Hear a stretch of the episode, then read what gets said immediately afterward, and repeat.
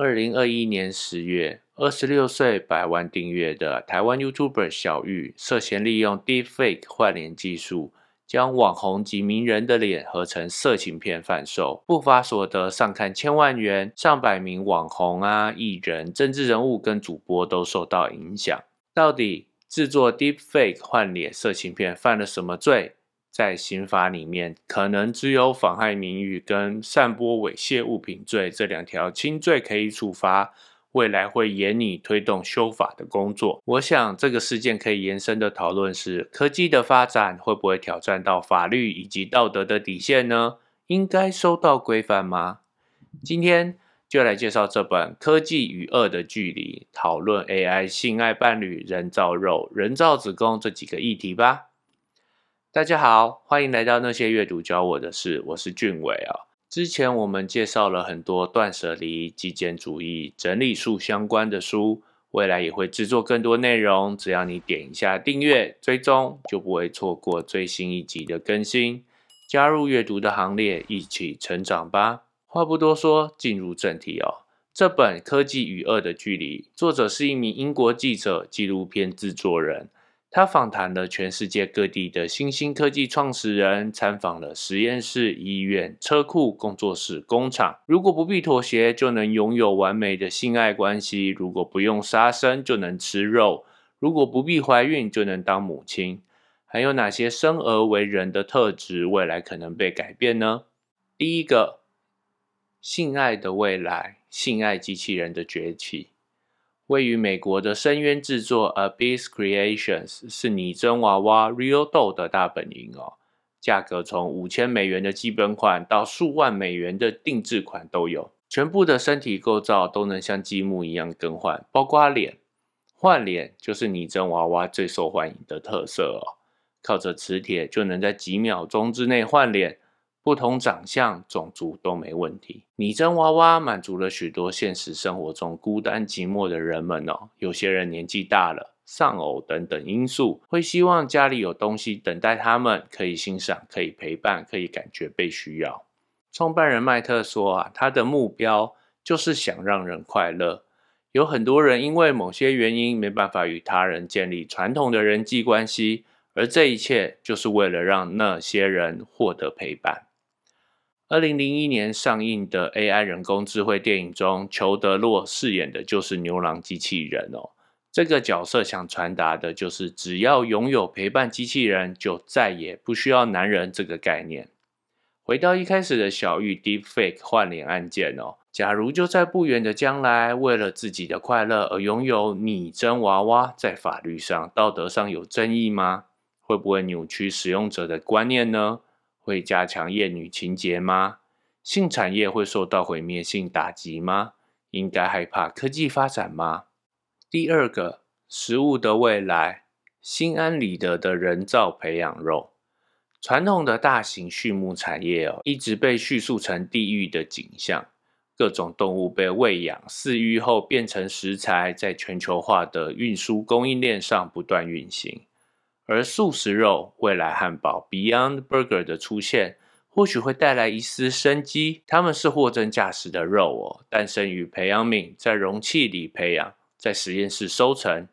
位于细谷的新创公司表示哦，生产过程中不杀生、不影响土地、对环境无害，称为洁净肉 （Clean Meat）。当然呐，撇开宗教信仰的因素。蛋白质仍然是人类维持生命的重要营养物质，但是与此同时，对洁净肉新创公司的夸大不实啊，甚至诈欺的指控也层出不穷哦。而且，培育过程中的培养基常常使用的是胎牛血清 （FBS），来源仍然是动物。非动物源的血清配方呢，是发展的瓶颈之一哦。现阶段的发展比较像研究专案，还在概念验证 （proof of concept） 的阶段。如何商业化、大规模、符合规范生产，还有待观察、厘清和解答。第三个，妊娠的未来，体外人工培育生殖哦。代孕是许多成功人士孕育下一代的方式哦。尽管试管婴儿曾经是科幻小说的情节，后来变成道德难题。又变成生殖医学的最前端技术，生殖医学的发展让许多代理孕母不合法的国家纷纷来到美国寻求生殖专家的协助。在加州，代理孕母可以合法获利，法治体系也高度维护求子双亲的权利。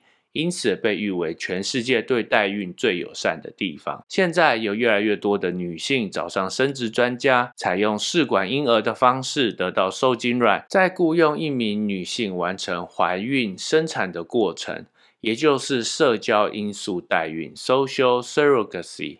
这就是分娩外包的最终极目标。举例来说啊，二十八岁的模特儿或女演员，只要怀孕，工作就没了，所以找上了代理孕母。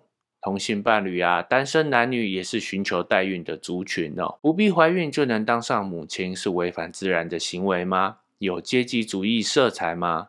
时至今日哦，女性仍然需要面对因怀孕而产生的歧视吗？各种形式的代孕哦，都面临着严峻的道德与法律挑战。现在。人造子宫生物袋出现了，就像骇客任务里描述的一样，小羊胚胎正在生物袋里成长，未来提供早产婴儿更大的存活几率。生物袋不是让胎儿在妈妈的体外存活，而是让胎儿维持在尚未出生的状态。也许未来会有跟代孕不一样的选择，但是又要如何定义出生呢？脱离母体算是出生吗？离开生物袋算是出生吗？切断胎儿赖以为生的一切，好比切断脐带离开保温箱，靠自己独立维持生命，算是出生吗？生物袋的临床研究可以应用在人类婴儿吗？前面提到的结晶肉产业，假如组织培养能力更有进展，未来子宫组织有可能结合运用吗？那今天所介绍的这些科技啊，本来是为了解决问题，却衍生了更多问题，治标不治本。